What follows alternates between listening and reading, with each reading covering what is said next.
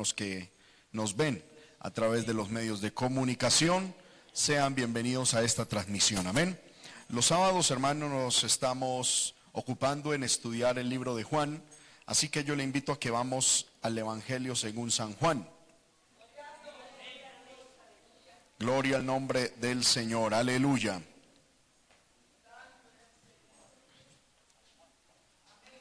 Gloria a Dios, amén. Aleluya.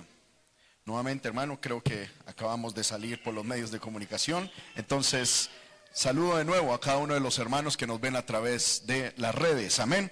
Gloria al nombre del Señor. Les invitamos a permanecer en sintonía. Sabemos que Dios tiene una palabra para nosotros. Amén. Libro de Juan, capítulo 5. Vamos a estar leyendo del verso 19 al 29. Amén. Gloria al nombre del Señor. Y vamos a hacerlo en la autoridad del Padre, del Hijo y del Espíritu Santo. Amén. Yo leo un texto, luego ustedes leen el siguiente, por favor. Respondió entonces Jesús y les dijo, de cierto, de cierto os digo, no puede el Hijo hacer nada por sí mismo, sino lo que ve hacer del Padre, porque todo lo que el Padre hace, también lo hace el Hijo igualmente.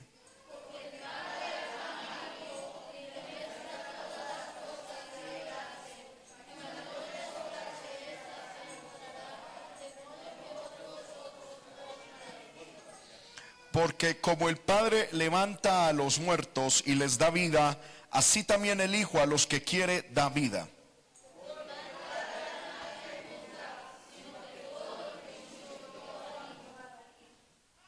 Para que todos honren al Hijo como honran al Padre. El que no honra al Hijo no honra al Padre que le envió.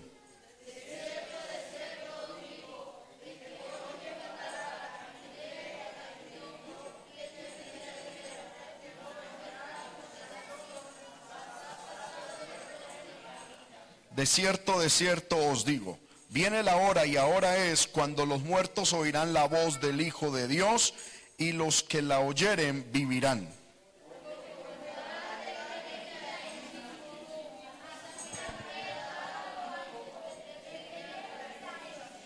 Y también le dio autoridad de hacer juicio por cuanto es el Hijo del Hombre.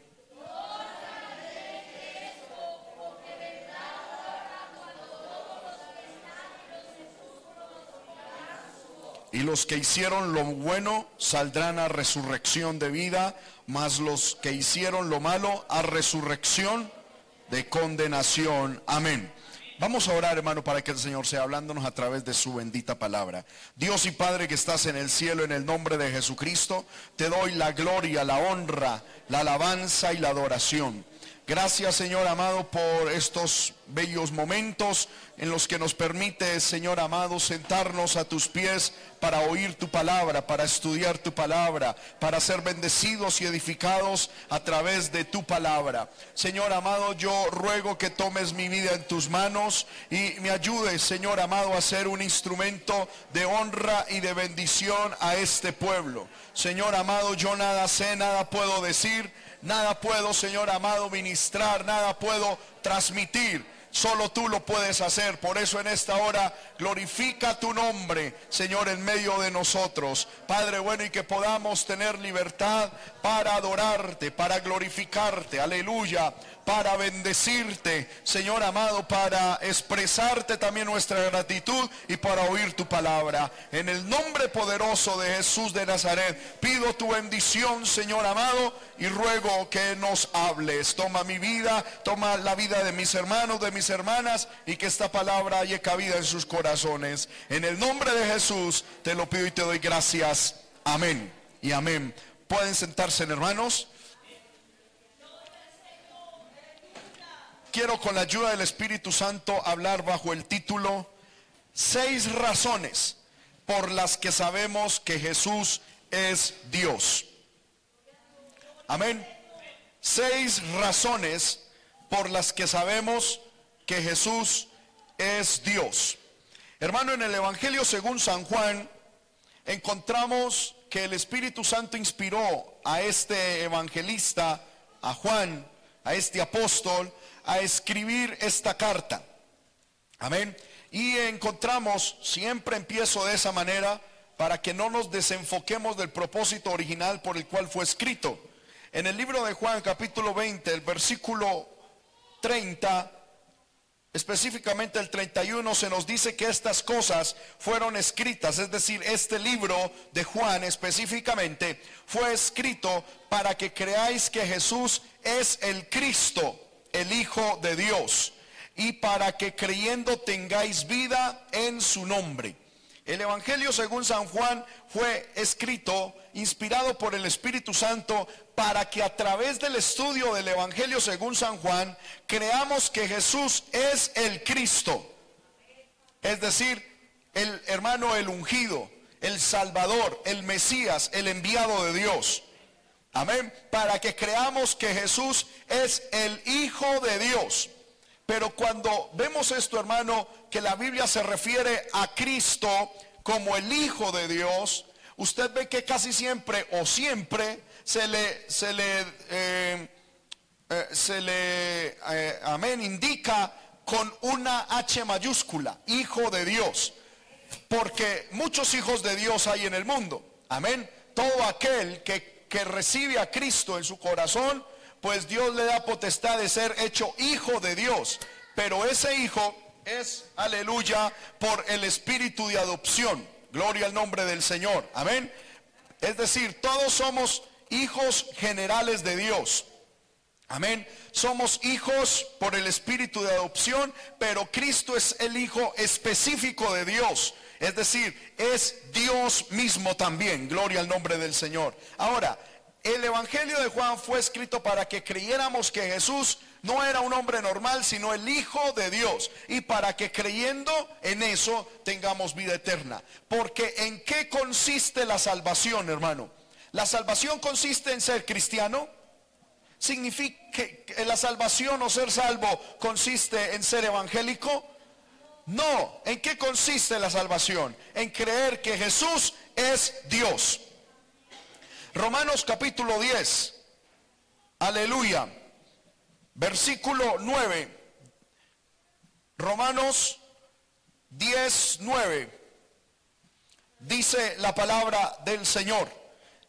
Las últimas palabras del verso 8 dice, esta es la palabra de fe, de fe que predicamos, que si confesares con tu boca que Jesús es el Señor, Aleluya. ¿Cuántos confiesan que Jesús es el Señor? Amén.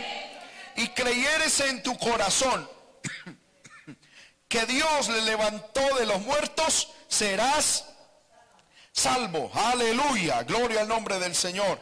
Confesar de que Cristo es el Señor es confesar de que Él es el dueño y amo y el Señor de todo. Por lo tanto es confesar de que Él es Dios.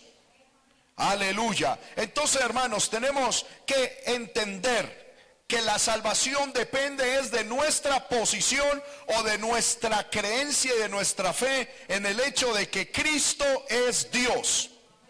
Amén. Ahora, hoy vamos a estudiar seis razones por las que Jesús, con, o con las que Jesús argumentó de sí mismo que Él era Dios y razones por las cuales nosotros al creerlas sabemos que Jesús es Dios. Amén. Y al saberlas y tenerlas claras en nuestra mente, pues somos salvos. Hermano, en el libro de Juan capítulo 5, vemos, y ya lo estudiamos el sábado pasado, que Jesús acababa de hacer un milagro. ¿Qué milagro había hecho Jesús?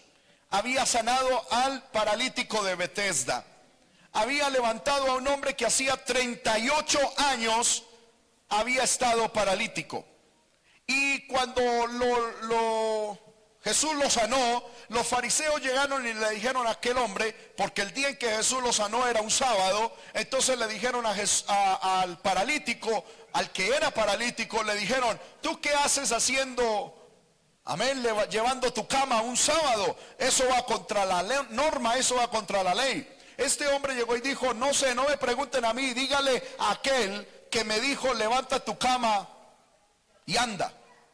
Amén. Y entonces le dijeron, ¿y quién te dijo eso? Y entonces él ni siquiera sabía. Luego él supo que era Jesús el que le había dicho eso. Y, hermano, y dice la Biblia que los, los, los fariseos y aún los judíos, versículo 18, procuraban matar a Jesús. Si vamos al versículo 16, dice, por esta causa, aleluya, los judíos perseguían a Jesús y procuraban matarle, porque primero hacía estas señales el día sábado. Amén como muchos hoy en día de muchas iglesias que persiguen a otros que porque hacen cosas los sábados. Esas iglesias tienen espíritu de fariseo. Amén. Porque Jesús llegó y les dijo, a ver, ustedes me persiguen porque yo estoy, estoy haciendo algo el sábado. Mi padre hasta hoy trabaja. Es decir, hoy sábado mi padre todavía trabaja. Y yo trabajo. Amén. Gloria al nombre del Señor. Y entonces los judíos con eso, versículo 18, procuraban matarle más aún. Porque no solo quebrantaba el día de reposo, sino que también decía que Dios era su Padre, haciéndose igual a Dios.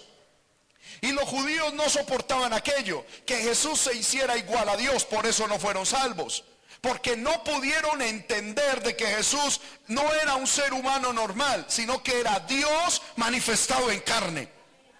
Ahora, usted y yo, hermano, al ser cristianos, se supone que ya hemos entendido de que Jesús es el Hijo de Dios. Sin embargo, hermano, cuando vemos la conducta de muchos cristianos, cuando vemos, hermano, cómo es la forma de comportamiento de muchos hermanos, Muchos en su actitud reflejan de que no han podido entender la doctrina de que Jesús es el Señor y de que Jesús es Dios. ¿Por qué? Porque no se someten a Él. Amén. Si yo creo que Jesús es el Señor, todo cuanto está escrito lo voy a obedecer por cuanto Jesús es el Señor. Si yo creo que Jesús es Dios, no voy a honrar a más nadie. No voy a adorar a más nadie y no voy a entregar mi vida a otro ser, a otra cosa, a otra causa que no sea la causa de Jesús, porque Él es Dios. Pero cuando uno ve en el pueblo de Dios, hermano, que el pueblo de Dios con sus labios adora a Dios, pero con su actitud pareciera, hermano, que adoraran otra cosa, que sirvieran a otra causa, que tuvieran otra, la fe en otra, en, otra entidad. Gloria al nombre del Señor. Uno hay veces se pregunta, ¿será que el pueblo de Dios de verdad ha aceptado la doctrina de que Jesús es Dios? Ahora alguien dirá, yo conozco y yo sé que Jesús es Dios. Pero hermano, es que esa fe teórica no sirve para nada. Porque pregúntele al diablo si él cree que Jesús es Dios. ¿Qué va a decir el diablo? Que sí. Jesús, el diablo, corrijo, que el Señor lo reprenda, él reconoce y tiene que aceptar que Jesús es Dios. Pero esa fe le, basta para ser salvo? No. Mucho pueblo, mucha gente, aún dentro de las congregaciones, de teoría, de labios para afuera, reconocen que Jesús es Dios. Pero cuando vamos a traducir eso en actos, cuando vamos a traducir eso en obediencia, cuando vamos a traducir eso en sometimiento a Jesús, ahí encontramos un problema. Cuando, vamos a traducir el hecho de que Jesús es Dios a nuestra vestimenta, a nuestra forma de hablar, a, nuestra, a nuestro carácter, a nuestra economía, muchos encuentran tropiezo y muchos dicen, hasta ahí llego yo. Yo de labios reconozco que Jesús es Dios, pero no se metan con eso porque yo no lo acepto. Entonces, de labios reconocen que Jesús es Dios, pero en sus actos no lo reconocen, lo niegan. No son salvos, aunque de labios lo confiesen. ¿Cuántos alaban el nombre de Cristo? Ahora, ¿cuáles son las seis razones con las que Jesús argumentó que Él era Dios?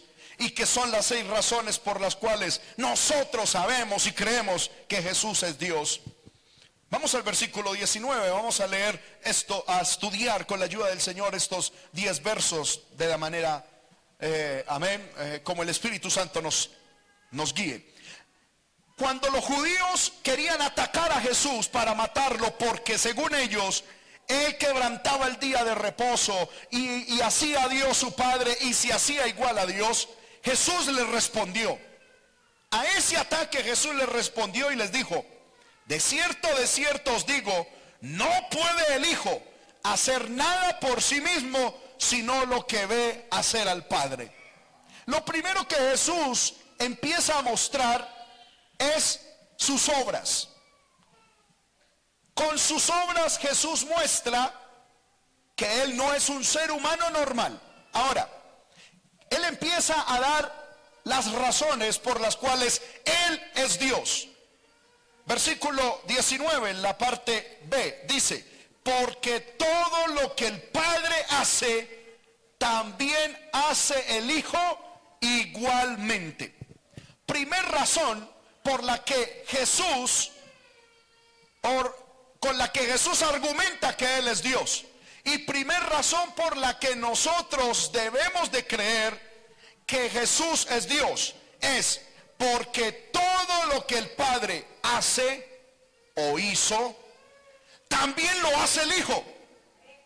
O lo hace. Y todo lo que el Padre hará, también lo hará el Hijo igualmente. Es decir, Jesús y el Padre son coiguales en poder, porque los dos pueden hacer lo mismo. ¿Cuántos alaban el nombre del Señor? Vamos a leer no solamente algunos textos, sino varios textos. Juan capítulo 10, versículo 30, encontramos la palabra de Dios de la siguiente manera. El Padre y Jesús, hermano, en cuanto a poder, son lo mismo, hacen lo mismo, tienen el mismo poder. Juan 10, ¿qué dije? 30, dice, yo y el Padre, uno somos. De este texto se pegan los unitarios para decir que Jesús es igual al Padre y el Padre es igual al Hijo. Pero hermano, no han entendido a qué se refiere eso. Cuando Jesús dice que el Padre y Él son uno, es decir, tienen el mismo poder, tienen la misma capacidad, tienen la misma, eh, el mismo corazón, tienen la misma intención, son uno, no en cantidad, sino en unidad. Mi esposa y yo somos uno. Pero si usted no suma, somos dos, pero somos uno. ¿Sí o no? El Padre y Cristo son uno, no en cantidad, sino en unidad. En esta iglesia somos uno. ¿Cuántos dicen amén? Pero habemos más de uno en cantidad. Amén. Pero somos uno. El Padre Jesús está diciendo, yo y el Padre somos uno vuelvo y repito, no en cantidad, sino en unidad. Con esto Jesús está diciendo, y Él se está haciendo a sí mismo Dios. Porque Él está diciendo, yo y el Padre somos uno. Vuelvo y repito, no en cantidad, sino en unidad. ¿En qué, en qué área Jesús y el Padre son uno? Lo, lo dice el versículo 38. Dice, mas si las hago aunque no me creáis a mí, creed a las obras para que me conozcáis y creáis que el Padre está en mí y yo en el Padre. Lo que Jesús está diciendo es que el poder del Padre estaba en Jesús y el poder de Jesús es el mismo del Padre, porque son uno por cuanto los dos son Dios. ¿Cuántos reconocen que Jesús es Dios, hermano? Y todo lo que hace el Padre lo que hizo el Padre y todo lo que hará el Padre puede hacer el Hijo. Lo hizo el Hijo y lo hará también el Hijo porque es Dios. Ahora, en el libro de Juan, capítulo 14, versículo 10, dice, ¿no crees que yo soy en el Padre y el Padre en mí? Las palabras que yo os hablo, no las hablo por mi propia cuenta, sino que el Padre que mora en mí, Él hace las obras. Amén. Tiene tienen el mismo poder. Vuelvo y repito, de estos textos, algunos unitarios o llamados Jesús solos, o que siguen la doctrina de la unicidad, dicen, mire que Jesús dice que el, que el Padre está en el Hijo y el Hijo en el Padre, por lo tanto es uno. Pero eso es falso, eso es una interpretación, hermano, eh, eh, eh, sin sentido espiritual. ¿Por qué? Porque por la palabra de Dios sabemos que el Espíritu Santo está en nosotros. Por lo tanto, ¿somos nosotros el Espíritu Santo? No, el Espíritu Santo mora en nosotros, pero yo soy un ser y el Espíritu Santo es otro ser, que Él mora en nosotros, pero no somos el Espíritu Santo. El Padre moraba en el Hijo, pero el Padre es independiente al Hijo, amén, porque son dos personas diferentes, pero son las dos son Dios. Amén. Y el Padre y el Hijo tienen la misma capacidad de poder. En el versículo capítulo 17, versículo 11, el, Jesús, el Señor Jesús cuando ora al Padre dice, ya no estoy en el mundo, mas estos están en el mundo. Y yo voy a ti, Padre Santo. A los que me has guardado, a los que me has dado, guárdales en tu nombre para que sean uno así como nosotros nosotros. Cuando yo hablo de nosotros, estoy hablando de cuántas personas. De dos o más. Y Jesús le está orando al Padre, le está diciendo que la iglesia sea uno como nosotros. Con esto Jesús enseña de que Jesús no es solo, sino que es el Padre y Él. Y también el Espíritu Santo. Pero en estos momentos está haciendo una diferencia entre la persona de Jesús y la persona del Padre aunque los dos tienen el mismo poder. Amén. Y en el versículo 22 Jesús está terminando la oración al Padre diciendo, la gloria que me diste, yo les he dado para que sean uno, así como nosotros somos uno. Vuelvo y repito, no uno en cantidad, sino uno en unidad. Porque Jesús lo estableció bien clarito en Juan 8:16 cuando dice, Juan capítulo 8, versículo 16, y si yo juzgo, mi juicio es verdadero, porque no soy yo solo, sino yo y el que me envió, el Padre. Entonces, con esto les estoy mostrando de que Jesús no es solo. Él tiene un Padre y nosotros también tenemos un Padre. Pero Jesús y el Padre son uno. ¿En qué? En poder. Entre muchas otras cosas, son uno en poder. Por eso en Juan capítulo 5, el versículo 19, Jesús dando el primer argumento de sí mismo para mostrar que Él era Dios, dijo, es que el Padre y yo tenemos el mismo poder. ¿Cuántos reconocen que el Padre y Jesús tienen el mismo poder, hermano? Aleluya. Segundo argumento con el cual Jesús Amén. Se mostró como coigual a Dios y por el cual nosotros creemos que Él es Dios. Versículo, aleluya, 20, dice de Juan 5. Segunda razón, porque el Padre ama al Hijo y le muestra todas las cosas que Él hace. Aleluya. Es decir, esta razón tiene dos, como dos argumentos. La primera es, ¿por qué Jesús es Dios? Porque Jesús es el objeto del amor del Padre. Amén. ¿A quién ama Jesús?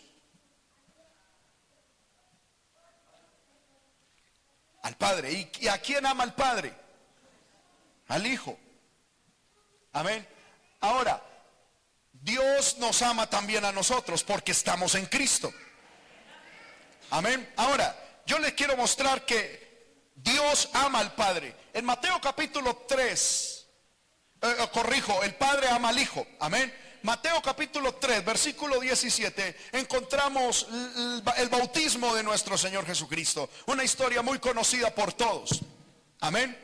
El Señor Jesucristo estaba siendo bautizado por Juan el Bautista y dice la Biblia que cuando descendió al agua, aleluya, Juan lo sumergió y cuando lo sacó, dice la Biblia que apareció una, el Espíritu Santo en forma de paloma y una voz del cielo que dijo, ¿qué dijo esa voz?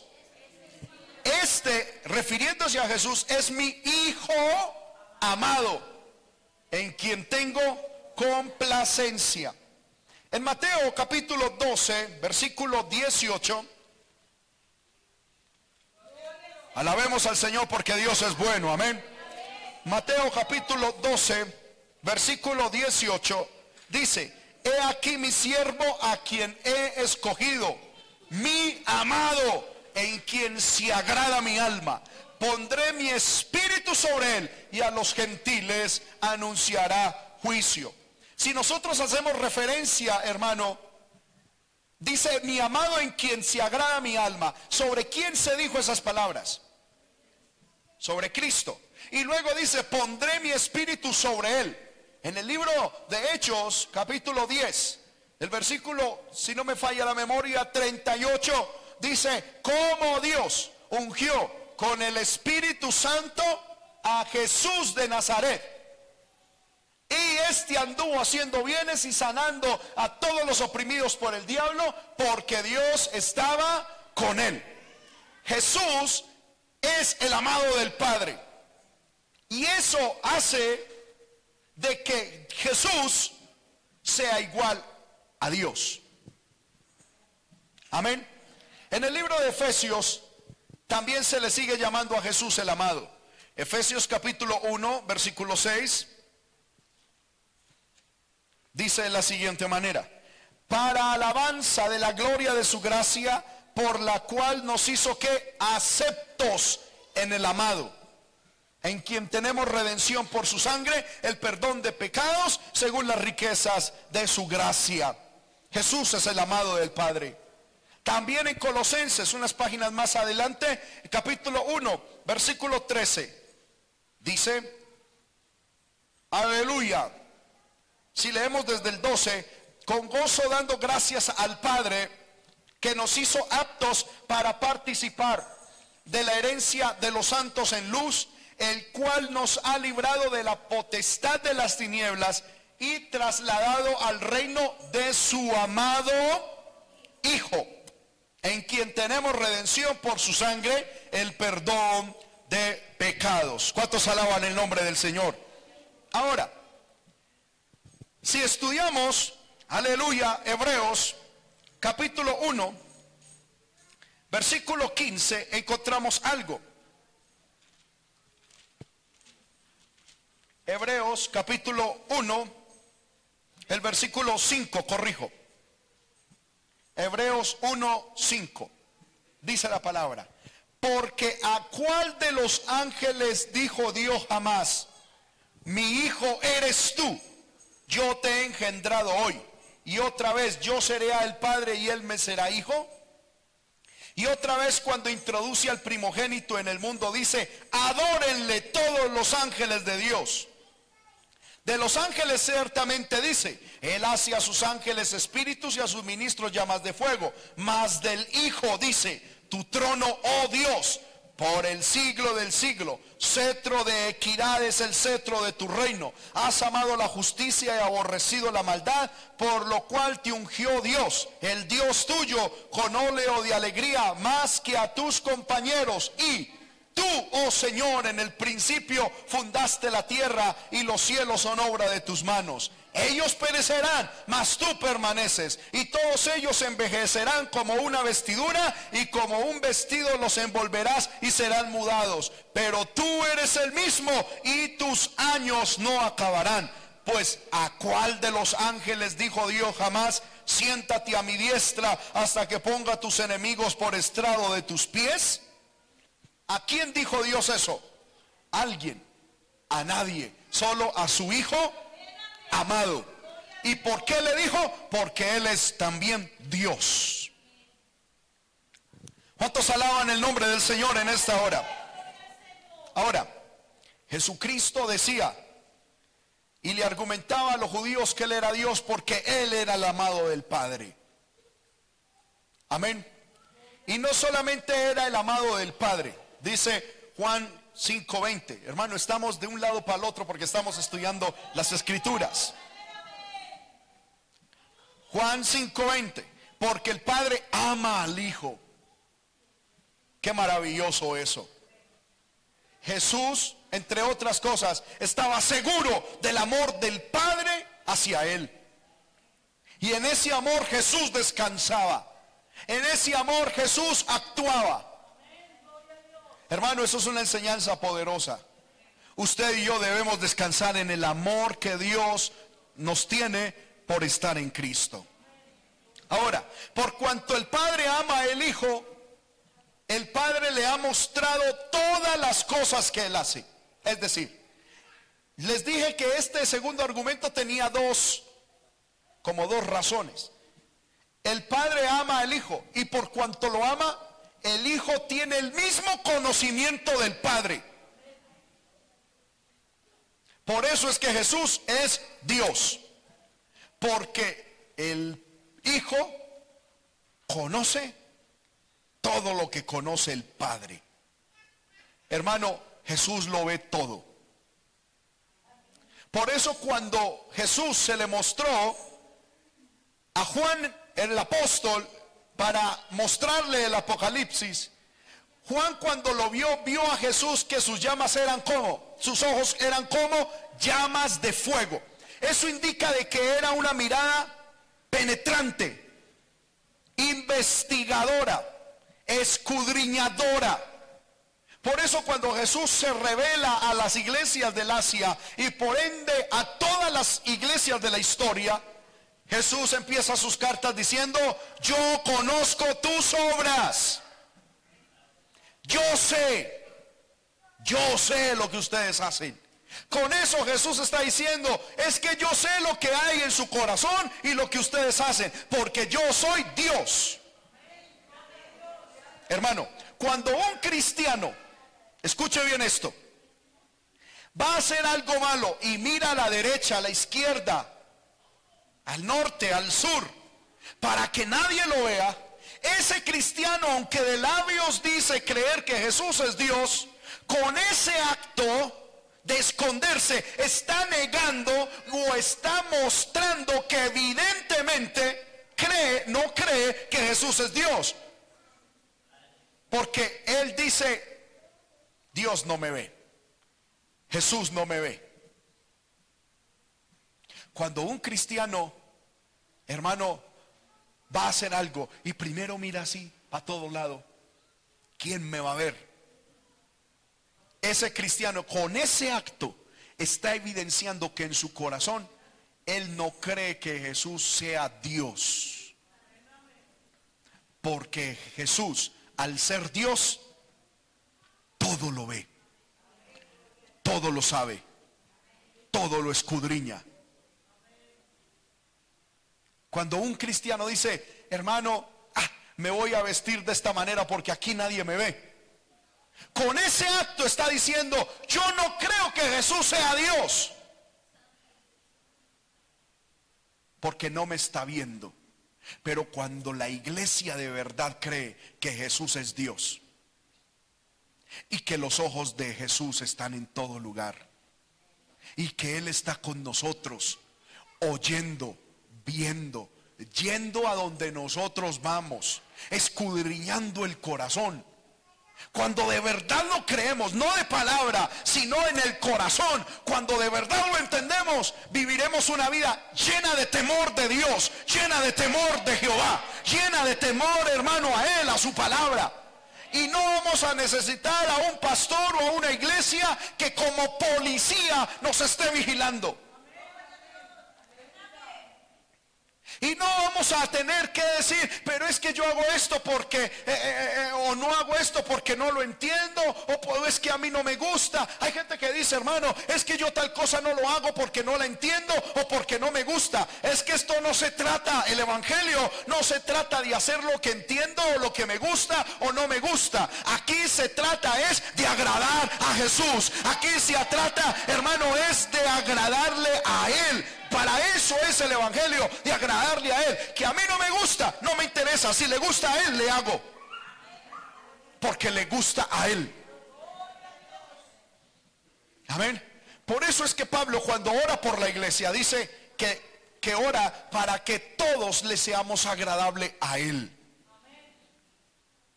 Hermano, sus palabras, mis palabras, mi vestimenta, su vestimenta, mi conducta, su conducta, lo público y lo privado en nosotros debe siempre agradar a Jesús, porque Él todo lo ve,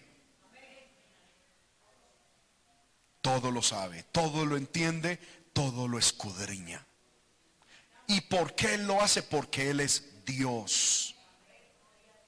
Y Él ve el salmista David dice, ¿a dónde huiré de tu, ah, espíritu?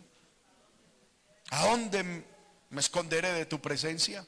En ninguna parte. Hermano, ¿en qué, ¿en qué consiste el Evangelio?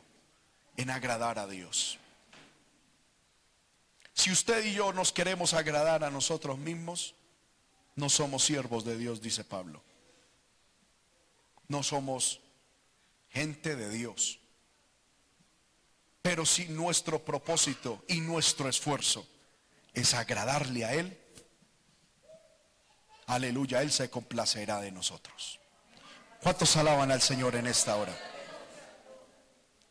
Jesús es Dios porque el Padre le ama y Él conoce todo igual que Dios.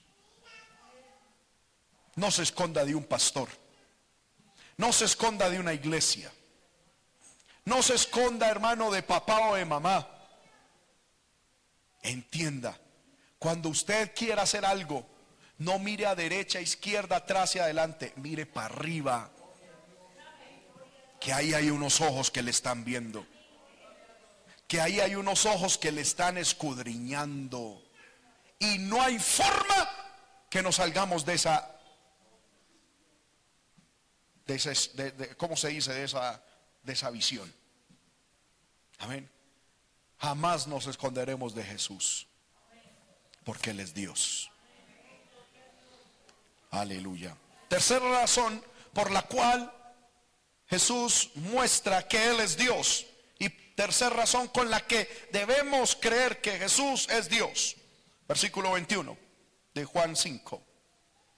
Porque como el Padre levanta a los muertos y les da vida, así también el Hijo a los que quiere da vida.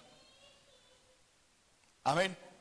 Es decir, la tercera razón por la cual creemos que Jesús es Dios es porque como Dios es el dador de la vida y Jesús es el dador de la vida también, entonces Jesús es Dios. Porque Jesús a quien quiere, da vida. No solamente física, sino también espiritual. En todas las áreas, a quien quiere Jesús da vida. ¿Y por qué lo hace así? Porque Él es Dios. No lo vamos a estudiar, pero en la Biblia encontramos, por ejemplo, en Lucas capítulo 7, versículo 14, que Jesús resucitó al hijo de la viuda de Naín.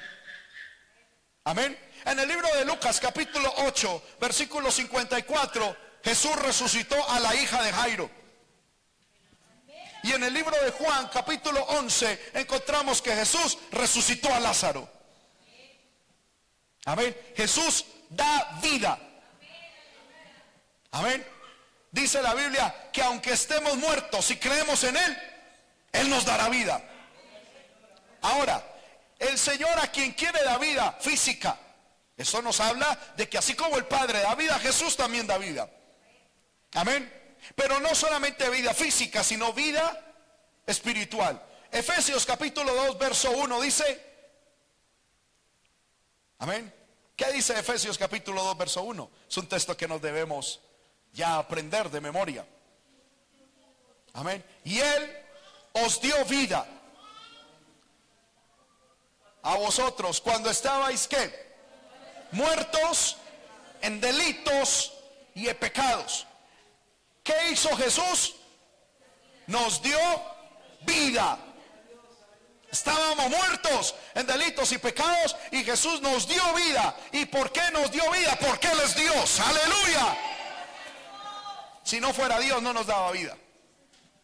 Aleluya. Gloria al poderoso nombre de nuestro Señor. En Juan capítulo 10, versículo 10 dice, el ladrón vino para matar, robar y destruir, pero yo he venido para daros vida y vida en abundancia. En Juan 14, 6 Jesús dice, yo soy el camino, la verdad y la vida. Jesús es la vida. Y así como el Padre da vida, Jesús da vida física y espiritual. Y no solamente eso, sino que nos da vida eterna. Porque Jesús nos da vida física. Jesús nos da vida espiritual. Pero también nos dará vida eterna. O ya nos ha dado vida eterna. Miremos esto. Versículo 25 de Juan 5. 24. Jesús dice, de cierto, de cierto os digo. Es decir, cuando Jesús dice de cierto, de cierto os digo, es, esto que les estoy diciendo es la purita verdad. El que oye mi palabra.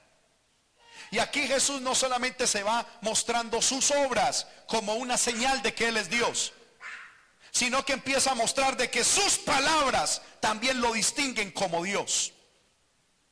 Porque hermano, usted y yo decimos muchas cosas. Pero muchas de, muchas de las cosas que decimos se las lleva el viento y desaparecen. Amén. Pero cuando Jesús habla, Él no es como nosotros, que muchas palabras desaparecen. Cuando Jesús habla, se cumple. ¿Y por qué cuando Jesús habla se cumple?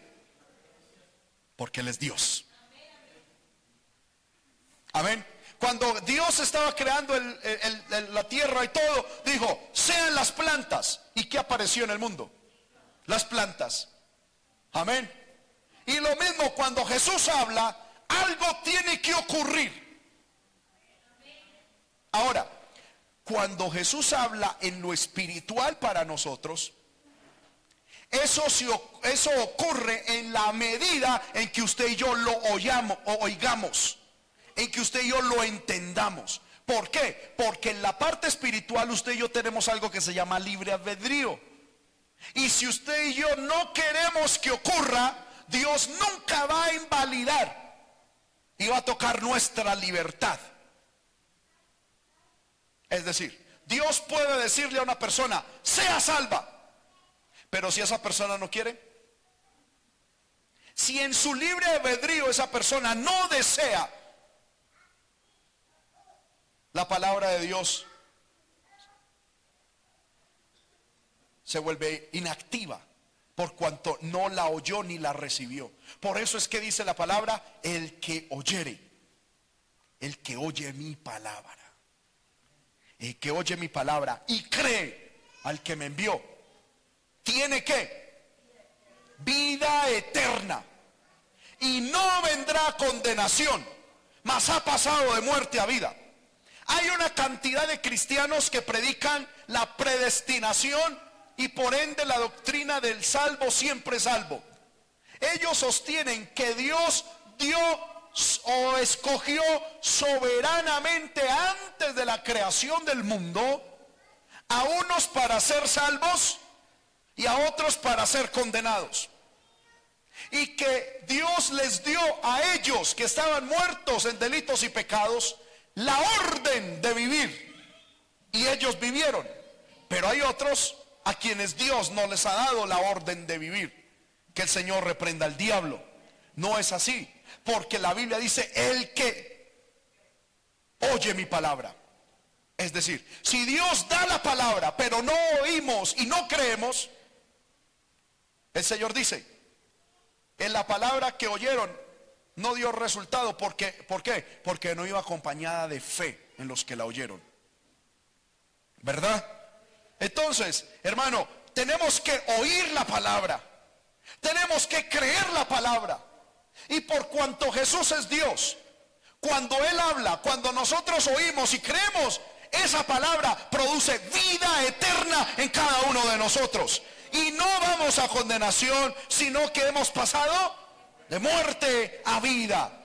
Luego vuelve Jesús a decirnos algo. Esto que le voy a decir es la purita verdad. Viene la hora. Y ahora es cuando los muertos oirán la voz del Hijo de Dios. Y los que oyeren vivirán. La hora viene para el tiempo de Jesús, pero para nosotros la hora es en los que cuando los muertos espirituales oigan la voz de Jesús, si la oyen y la creen, vivirán. ¿Cuántos han oído y han creído la voz de Jesús, hermano? Si usted la ha oído y la ha creído, usted ha pasado de muerte a vida. Amén. Pero no solamente eso. Gloria al nombre del Señor. Sino que eso también se refiere a la resurrección prometida para cada uno de los cristianos. Amén. Hermano, la resurrección es un tema que ha pasado muy desapercibida. Es una doctrina muy desapercibida hoy en día en la iglesia. Pero hermano, es algo poderoso en medio de la palabra de Dios. La Biblia nos promete que usted y yo, que hemos recibido a Cristo en nuestro corazón, resucitaremos. No quedaremos en el sepulcro, no quedaremos muertos para siempre, resucitaremos para vida eterna. Porque esto corruptible se vestirá de incorrupción. Leamos lo que dice Primera de Corintios, capítulo 15, sobre la resurrección. Primera de Corintios, porque algunos dirán, hermano, yo no creo en la doctrina de la resurrección. Si usted no cree en la doctrina de la resurrección, hermano, no cree en nada. Porque si no cree que resucitaremos, tampoco cree que Cristo ha resucitado. Y si Cristo no ha resucitado, van a nuestra fe. Lo dice Pablo. Amén. Versículo 12. Pero si se predica de, que, de Cristo que resucitó de los muertos, ¿cómo dicen algunos entre vosotros que no hay resurrección de muertos? Porque si no hay resurrección de muertos, tampoco Cristo resucitó. Y si Cristo no resucitó, vana es entonces nuestra predicación. Vana es también nuestra fe. Y somos hallados testigos falsos de Dios, porque somos porque hemos testificado de Dios que Él resucitó a Cristo, al cual no resucitó si en verdad los muertos no resucitan. Porque si los muertos no resucitan, tampoco Cristo resucitó. Y si Cristo no resucitó, entonces nuestra fe es vana y aún estáis en vuestros pecados. Entonces también los que durmieron en Cristo perecieron. Y si en esta vida solamente esperamos en Cristo, somos los más dignos de conmiseración de todos los hombres. Mas ahora Cristo ha resucitado de los muertos. ¿Cuántos creen que Cristo ha resucitado de los muertos? Y por cuanto creemos, primicias de los que durmieron es hecho Él. Porque por cuanto la muerte entró por un hombre, también por un hombre la resurrección de los muertos. Porque así como en Adán todos mueren, también en Cristo todos serán vivificados. Porque Él es vida. Como Dios es vida. Pero a cada uno en su debido orden. Cristo, las primicias. Luego los que son de Cristo en su venida. Luego el fin cuando entregue el reino al Dios y Padre, cuando haya suprimido todo dominio, toda autoridad y toda potencia. Porque preciso es que Él reine hasta que haya puesto a todos sus enemigos debajo de sus pies. Y el postrer enemigo que será destruido es la muerte. Porque todas las cosas las sujetó debajo de sus pies. Y cuando dice que todas las cosas han sido sujetadas a Él, claramente se exceptúa aquel que sujetó a Él todas las cosas. Pero luego que todas las cosas le estén sujetas, entonces también el Hijo mismo se sujetará al que le sujetó a él todas las cosas, para que Dios sea todo en todos. Amén. Gloria al nombre del Señor. Aleluya. Hermanos, nosotros tenemos la gloriosa esperanza de la resurrección. Amén. Cuando alguien muere en Cristo, realmente no muere. Entra en la paz del Señor, esperando la resurrección del cuerpo. Por eso es que nosotros cristianos no le tememos a la muerte. Amén. Porque la muerte para Dios, en la muerte en Cristo es ganancia. Amén. Amamos la vida y le damos gracias a Dios por la vida. Y siempre preservaremos la vida. Pero cuando Dios determine muerte, diremos amén. Estamos listos. ¿Cuántos dicen amén? Aleluya. Porque esperamos en Cristo que es vida. Vida. Cuarta razón por la cual sabemos que Cristo es Dios. Versículo 22 y 23 de Juan 5. Juan 5, 22 y 23. Cuarta razón. Porque el Hijo, corrijo, porque el Padre a nadie juzga, sino que todo el juicio dio al Hijo, para que todos honren al Hijo como honran al Padre. El que no honra al Hijo, no honra al Padre que le envió. ¿Cuál es la cuarta razón que Jesús está exponiendo acá? Es que el Hijo, como es Dios, es digno que se le honre como se le honra al Padre. Debido a que el Padre le dio al Hijo todo el juicio. ¿Sí me estoy haciendo entender?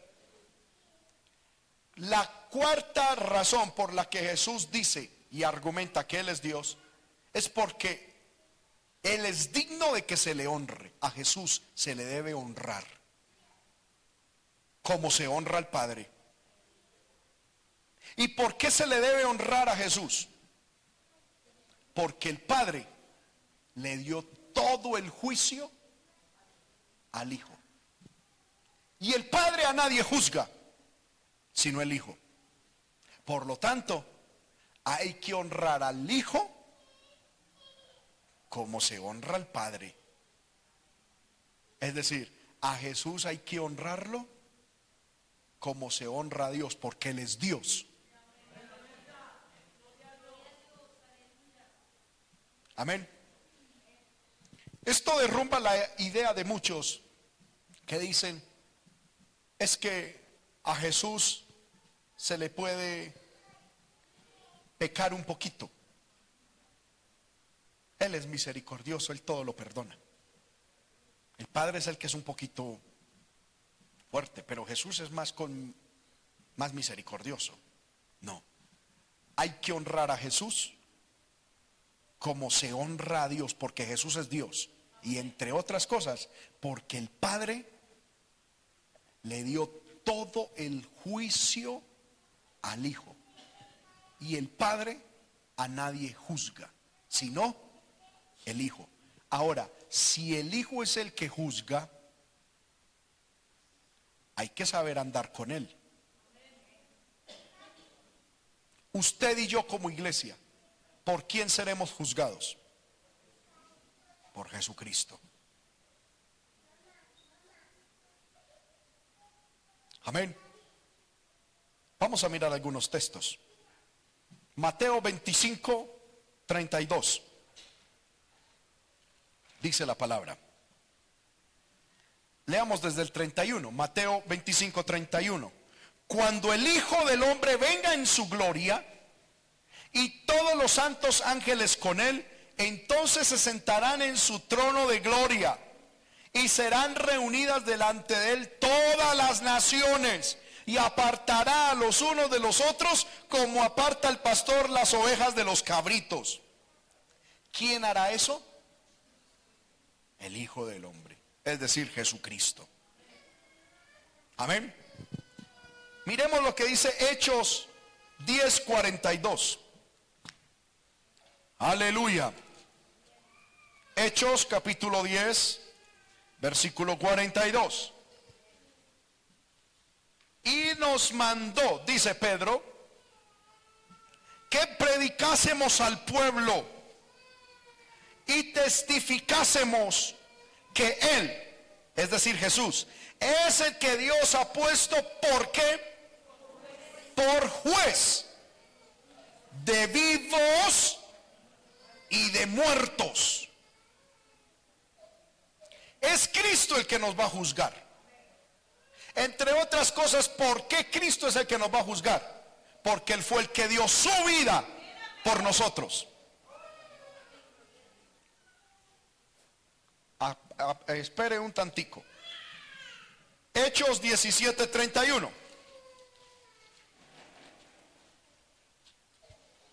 Dice, leamos desde el 30 para darle un contexto. Hechos 17:31. Pero Dios, habiendo pasado por alto los tiempos de esta ignorancia, manda ahora a todos los hombres en todo lugar que se arrepientan, por cuanto ha establecido un día en el cual juzgará al mundo con justicia por aquel varón a quien designó. ¿Quién fue el varón designado para juzgar? Jesucristo. Dando fe a todos con haberle levantado de los muertos. Cristo es el que nos va a juzgar. Y ha establecido un día en el cual Jesucristo nos va a juzgar como el designado de Dios para juzgarnos. ¿Y por qué fue designado? Porque fue porque él dio su vida en la cruz del Calvario. ¿Y cómo sabemos que él es el designado por Dios para juzgar? Porque le levantó de los muertos. Amén. Es decir, el juicio de Jesús va a radicar gran parte en su muerte. Pero va a ser juez. Y la evidencia la tenemos que va a ser nuestro juez, fue porque fue resucitado. Es decir, hermano, esto a mí me pone a pensar lo siguiente.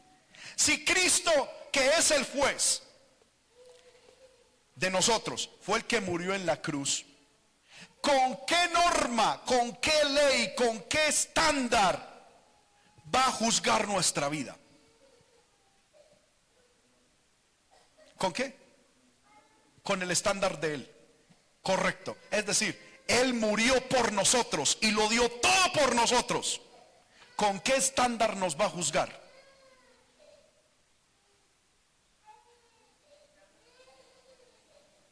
Con el estándar si nosotros lo dimos todo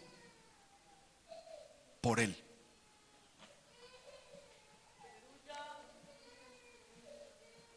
Amén. Y la evidencia está en que Él resucitó de los muertos. Hermano, Dios o Jesús no nos va a juzgar a nosotros. Él dando su vida entera por nosotros y nos va a pasar ahí de agache. Amén. Mira, hermano, cuando un profesor, o sea, cuando un profesor formándose como profesor, le tocó duro, le tocó fuerte, le tocó con sacrificio, le tocó con mucho esmero estudiar su carrera. Y fuera de eso sacó las mejores calificaciones, el primer y el mejor promedio. ¿Con qué estándar califica y le habla a sus alumnos? Con eso mismo. Dice, es más, muchos padres también lo hacen. A mí me tocó duro. A mí no me tocó fácil. A mí nadie me pagó el estudio. Y sin embargo, mire mis notas. Ustedes, ¿por qué que lo tienen todo? No sacan lo mismo. Es que es obvio, es justo, es normal. Con lo mismo que Jesús hizo por nosotros. Él nos va a juzgar a nosotros. No todos tienen que morir por Cristo físicamente. Pero si en algún área Dios pide y Jesús espera que muramos por Él en algún área de nuestra vida. Y Dios a cada uno le pide algún área de su vida en la cual Dios le está diciendo, yo di mi vida por ti. Y no eres capaz de dar esa parte por mí. Algunos Dios les permite ir a la muerte, ser decapitados, a morir por la causa del Evangelio, pero no a todos. A unos sí, a otros no. Pero a nosotros sí nos pide que renunciemos a muchas cosas. Y cuando un cristiano no es capaz de morir a lo que Jesús le pide que muera, ¿cómo va a ser el juicio de Jesús sobre esa persona? ¿Cómo va a salir esa persona ante el juicio de Dios? Si me hago entender con esto, hermanos? Que Dios nos ayude. Por eso las palabras de Jesús siguen retumbando. Si alguno quiere venir en pos de mí, niéguese a sí mismo. Tome su cruz y sígame. Aleluya. Porque Él nos va a juzgar. Él. Amén. Alguien dirá, no, que me juzgue el Padre para poder tener excusa. Señor, es que como tú, como tú no hiciste nada por mí, tú pusiste las leyes y claro, como usted es Dios, pero Jesús estuvo en la tierra, caminó, fue tentado en todo y sin pecado.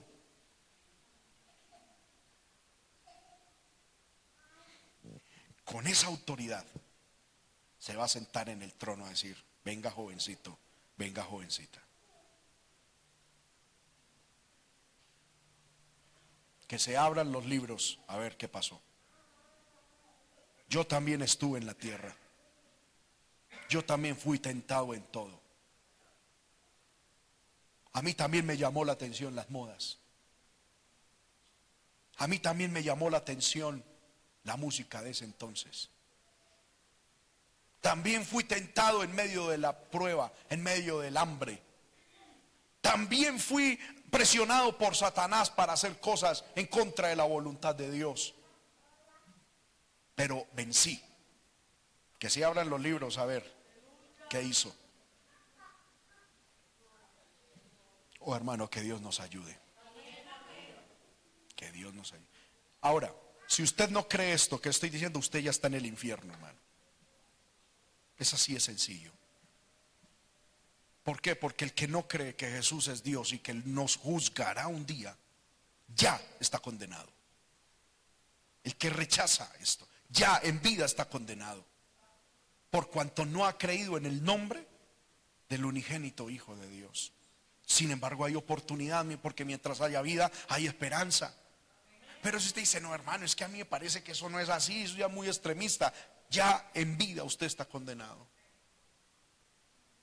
Pero clame a Dios que Dios le ayude a creer. Oiga y guarde la palabra y pídale a Dios que le abra el entendimiento para que usted pueda entender la palabra.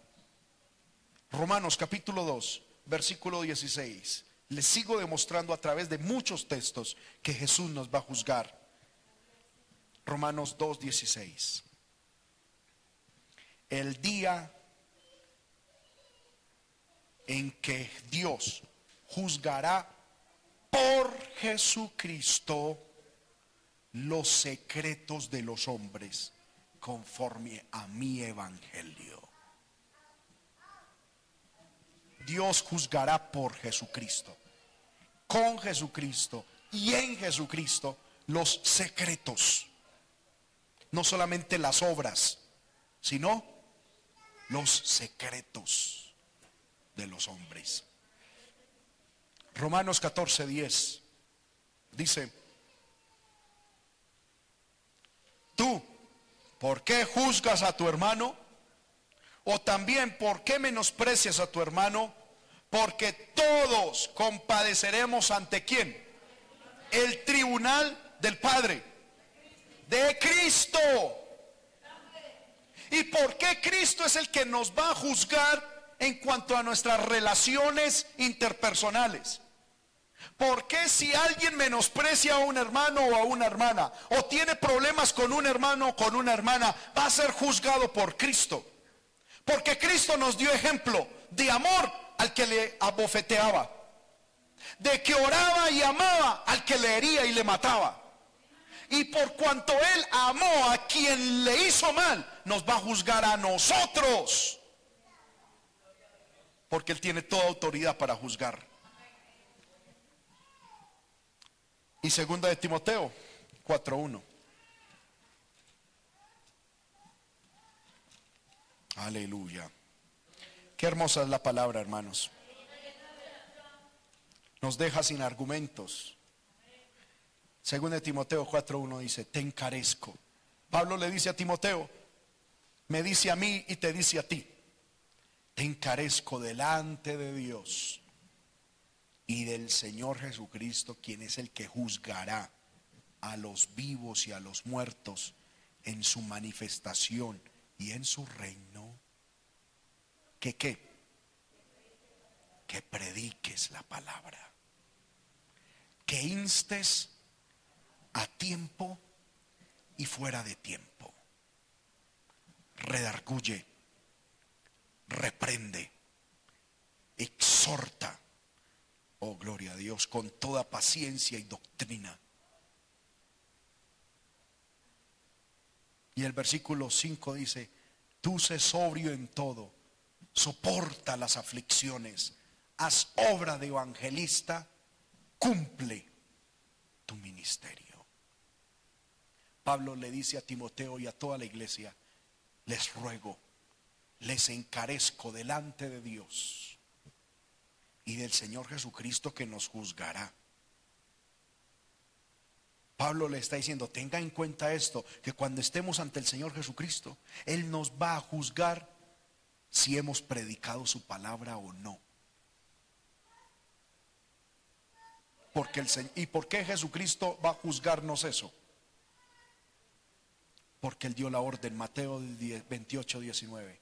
Id y haced discípulos a todas las naciones. Marcos 16, 15. Id y predicad el Evangelio a toda criatura. Id. Él dio la orden. Él se va a sentar en el trono del juicio a juzgarnos si cumplimos con esa labor o no. Él juzgará si instamos a tiempo y fuera de tiempo si redarguimos, si reprendimos, exhortamos con paciencia y doctrina. Hermano, Jesucristo es Dios porque Él nos va a juzgar. Quinta razón que Jesús presenta, aleluya, gloria al nombre del Señor. Amén. Para mostrar que Él es Dios. Versículo 26 de Juan 5. Dice, porque como el Padre tiene vida en sí mismo, así también ha dado al Hijo el tener vida en sí mismo. Amén. Me llama la atención esto. Es un poquito, bueno, un poquito no, muy diferente al argumento 3, que vimos que Jesús, así como Dios es vida, Jesús es vida. Amén. Y a quien quiere da vida. Y Jesús a quien quiere, como Dios que es, da a quien quiere vida física, vida espiritual y vida eterna. Pero aquí encontramos que no solamente son dadores de vida, sino que en ellos está la vida, en ellos mismos. Con esto Jesús se está haciendo igual a Dios. Cuando en Éxodo capítulo 3, no lo vamos a estudiar, pero usted lo puede anotar y leerlo en su casa, Dios se le presenta a Moisés. Y Dios le dice a Moisés cuál es su nombre. Si vamos a Éxodo, leamos cuál es el nombre del Señor. Yo soy el que soy. Éxodo capítulo 3, el versículo 14. Dice, y respondió Dios a Moisés, yo soy el que soy. Y dijo, así dirás a los hijos de Israel, yo soy, me ha enviado a vosotros. ¿Qué significa yo soy? Significa aquel concepto mediante el cual entendemos que Dios es autosuficiente en sí mismo. Usted y yo vivimos porque Dios nos dio vida, pero Él es vida para Él mismo. Dios no necesitó que nadie le diera vida, porque Él ha sido vida desde el principio, desde lo más antiguo en la eternidad pasada, en el presente es vida y seguirá siendo vida en la eternidad futura. Yo soy, es decir, Él está diciendo, después de mí es que parte todo. Yo soy el que me, Él mismo se automantiene. Él es autosuficiente para Él mismo. No depende ni de nada, ni de nadie. Para hacer lo que es, para hacer lo que hace. Amén. Y Jesús dijo, así como el Padre es yo soy y tiene vida en sí mismo, así también yo soy y tengo vida en mí mismo. Amén. Por eso es que Jesús dijo, y es un error nosotros pensar que el ser humano mató a Dios o mató a Jesús. Porque Jesús dice, nadie me quita la vida, sino que yo mismo la pongo por los hombres. Los hombres infringieron heridas en Jesús, pero no fueron las heridas lo que mató a Jesús. Él mismo puso su vida, la entregó en manos del Padre por amor a nosotros, porque ningún humano le puede quitar vida a la fuente de vida. El ser humano infringió, infligió heridas en el cuerpo de Jesús, heridas terribles, pero Él murió cuando Él entregó su vida al Padre diciendo, Padre, en tus manos encomiendo mi espíritu. Él la entregó y murió. Amén. Pero ningún ser humano le quitó la vida a Jesús porque nadie puede quitarle la vida al Señor. Él es la fuente de vida. Con esto, les, hermanos, les quiero mostrar de que Jesús es Dios, porque Él también se llamó a sí mismo el yo soy. ¿Recuerdan ustedes cuando los discípulos estaban en una tempestad y que Jesús apareció a ellos, hermano, caminando sobre las aguas? Y Él dijo, no temáis, yo soy. Amén. Cuando estaban en el huerto en Getsemaní, dice la Biblia que estaban orando y terminaron la oración. Llegó Judas con el, con el ejército para apresar a Jesús. Y le dijeron, ¿eres tú el maestro? ¿Eres tú el rabí? ¿Eres tú Jesús? Y él dijo, yo soy. Y dice la Biblia que cayeron. hay veces nosotros decimos, sí, yo soy. ¿Quién es Juan David? Yo soy. Y eso es una palabra. Pero hermano, en palabras de Jesús, en palabras de Dios, y para un judío decir, soy yo. Yo soy. Amén.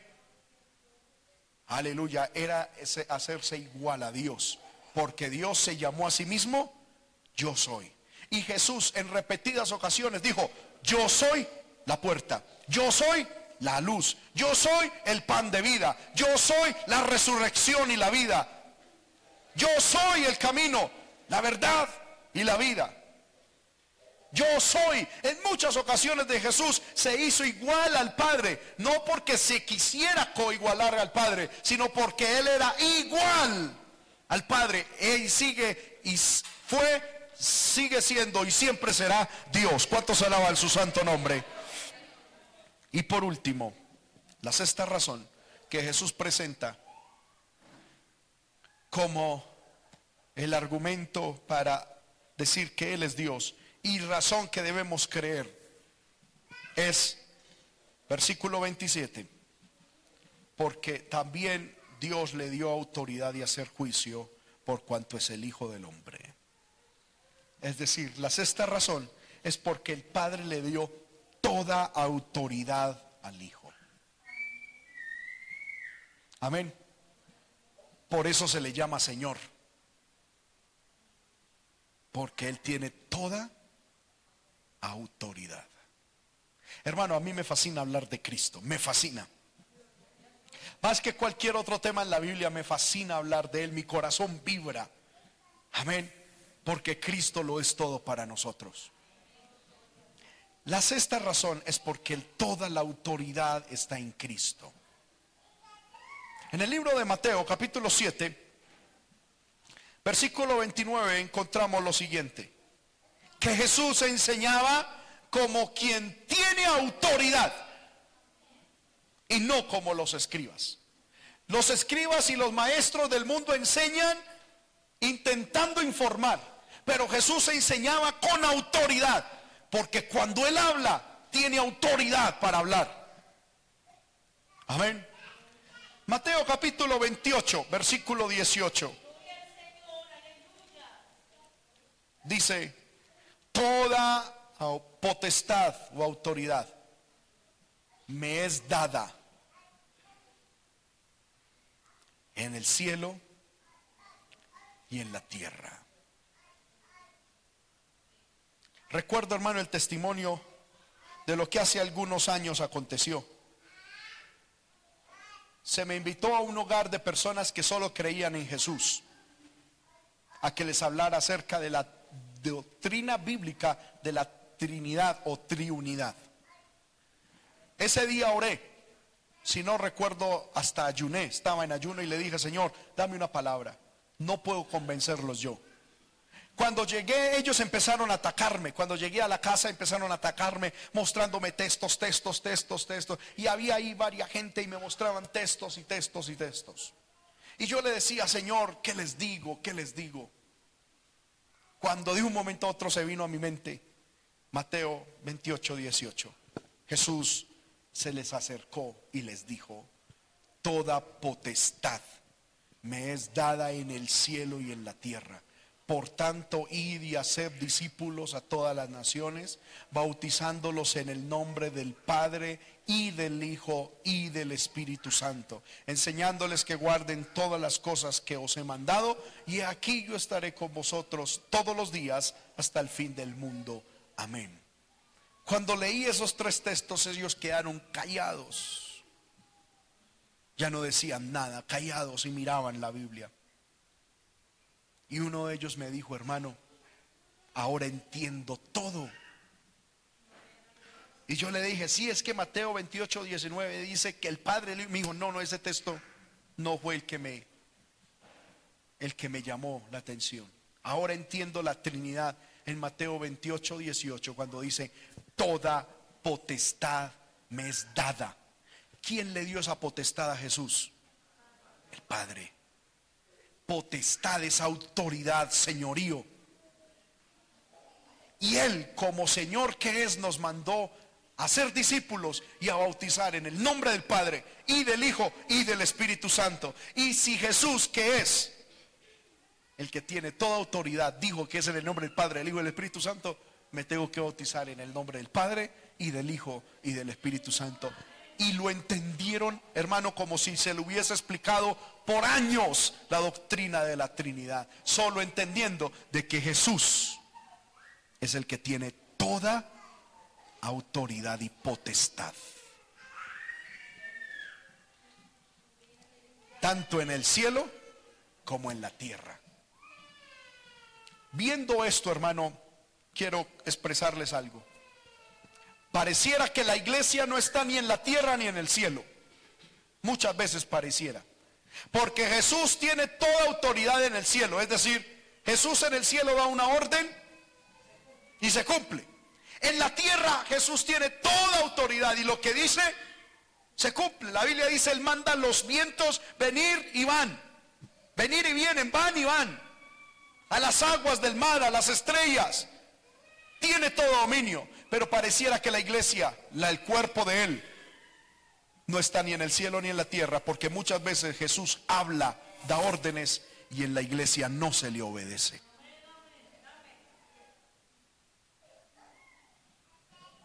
Pareciera que la iglesia no está ni en el cielo ni en la tierra. Parece que la iglesia estuviese fuera del dominio de Jesús. La iglesia que se dice seguirle a Él Amén. Por eso es que hermano, cuando, ¿cuál es la evidencia de una persona que ha nacido de nuevo? La capacidad de obedecerle a Dios. No obedecemos para ser salvos, obedecemos porque ya somos salvos. Y por cuanto somos salvos le obedecemos. Y el que no es capaz de obedecer tiene que examinar su comunión con Dios. Todavía no es salvo, no ha nacido de nuevo. Hermanos míos, Marcos capítulo 1, versículo 27. Y con este texto termino. Todos se asombraron de tal manera que discutían entre sí diciendo, ¿qué es esto? ¿Qué nueva doctrina es esta que con autoridad manda una a los espíritus inmundos y le obedecen? Jesús tiene toda autoridad. Por seis razones creemos que Jesús es Dios. Primero, porque su poder es igual al poder de Dios. Segundo, porque conoce todo lo que Dios conoce. Porque da vida como Dios da vida porque es digno de que se le honre, se le respete y se le obedezca como a Dios. Quinto, porque Él mismo es el yo soy. Y sexto, porque Él tiene toda autoridad como la tiene Dios. Si usted cree esas seis razones y las cree y las acepta, usted tiene que reconocer que Jesús es Dios. Y no solamente creerlo en su mente, guardarlo en su corazón y practicarlo en su vida. Estemos de pie, hermanos, en esta hora. Aleluya. Oh, gloria al nombre del Señor. Gloria al nombre del Señor. Aleluya, aleluya. Aleluya. Adoremos al Señor, hermano. Oh, gloria al nombre de Cristo. Gloria al nombre de Cristo. Gloria al nombre del Señor. Él vive y reina. Oh, gloria al nombre del Señor. Adora al Señor. Adora a Dios y Padre por, por nuestro Señor Jesucristo. Oh, gloria al nombre del Señor. Hermano, esta no es una predicación teórica. Mi propósito no es que usted conociese. Mi propósito es que usted reflexione sobre su vida. ¿Obedece usted, teme y honra al Señor? Si sí, pídale a Dios que le ayude. Si no, usted, aunque de labios ha creído que Jesús es Dios, con sus actos no lo, o sea, lo niega. Usted de verdad no ha creído en Jesús como Dios.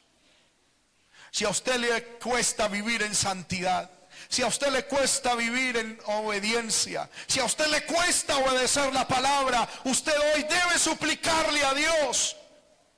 Aleluya, que opere en usted el nuevo nacimiento, que le dé vida. Que le dé vida. Dígale, Señor, opera en mí el nuevo nacimiento. Todavía no soy salvo. Todavía no tengo la vida eterna que Jesús prometió para mí. Hermano, esto no es un juego. Esto, hermano, no es un cuento, aleluya, inventado. Aleluya, hay un infierno que te reclama. Hay un infierno, aleluya, que brama por ti. Pero hay un Jesús que te puede salvar.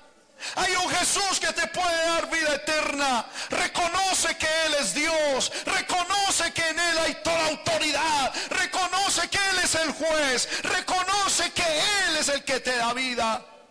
Pídele a Dios perdón por tus pecados. Dile, Señor, dame el nuevo nacimiento a mi alma. Dame el nuevo nacimiento y ayúdame a obedecer a Jesús. Enséñame a obedecer a Jesús.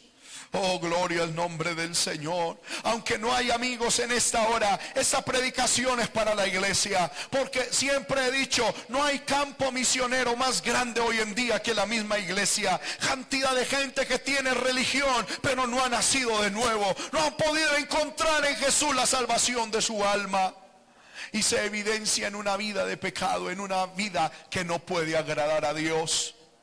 ¿Cuántos hermanos todavía luchan con el pecado? ¿Cuántos luchan todavía, aleluya, con, con las cosas del mundo, con las cosas de la carne? Clama a Dios en esta hora y dile, Señor, dile, Padre, yo confieso que Jesús es Dios. Dile, Padre, yo confieso que Jesús, yo creo que Jesús es Dios. Yo confieso que Jesús, que Jesucristo es Dios. Que Jesucristo es el Señor. Que Jesucristo es el Señor y de ahora en adelante, me guste o no me guste, obedeceré su palabra. Me agrade o no me agrade, obedeceré su palabra. Porque esto no se trata de agradarme a mí mismo, sino de agradar a aquel que me tomó por soldado. Oh, gloria a Dios, gloria a Dios. Yo no sé cuántos en esta hora, hermanos, han recibido esta palabra y, y pueden orar de esa manera. Dios y Padre, en el nombre de Jesús te doy gracias. Gracias por tu palabra. Gracias por tu bendición. Gracias, Señor amado, por la exposición de tu palabra. Señor amado, yo te agradezco, Señor amado, porque tú nos hablas. Me has permitido, Señor, transmitir a tu pueblo lo que has puesto en mi corazón. Yo clamo, Dios, que esta palabra haya cabida en nuestros corazones. Que la podamos oír, Señor, y guardar y que lleve fruto. Padre, más de ahí nada puedo hacer. Más de ahí, Señor amado, nada puedo ejecutar. Solo clamo que tu Espíritu Santo reargulla a los oyentes, aún a mi propia vida, de pecado, de justicia y de juicio. En el nombre poderoso de Jesús. Gracias, Señor, por tu palabra. Amén y amén. Démosle un aplauso al Señor, hermano.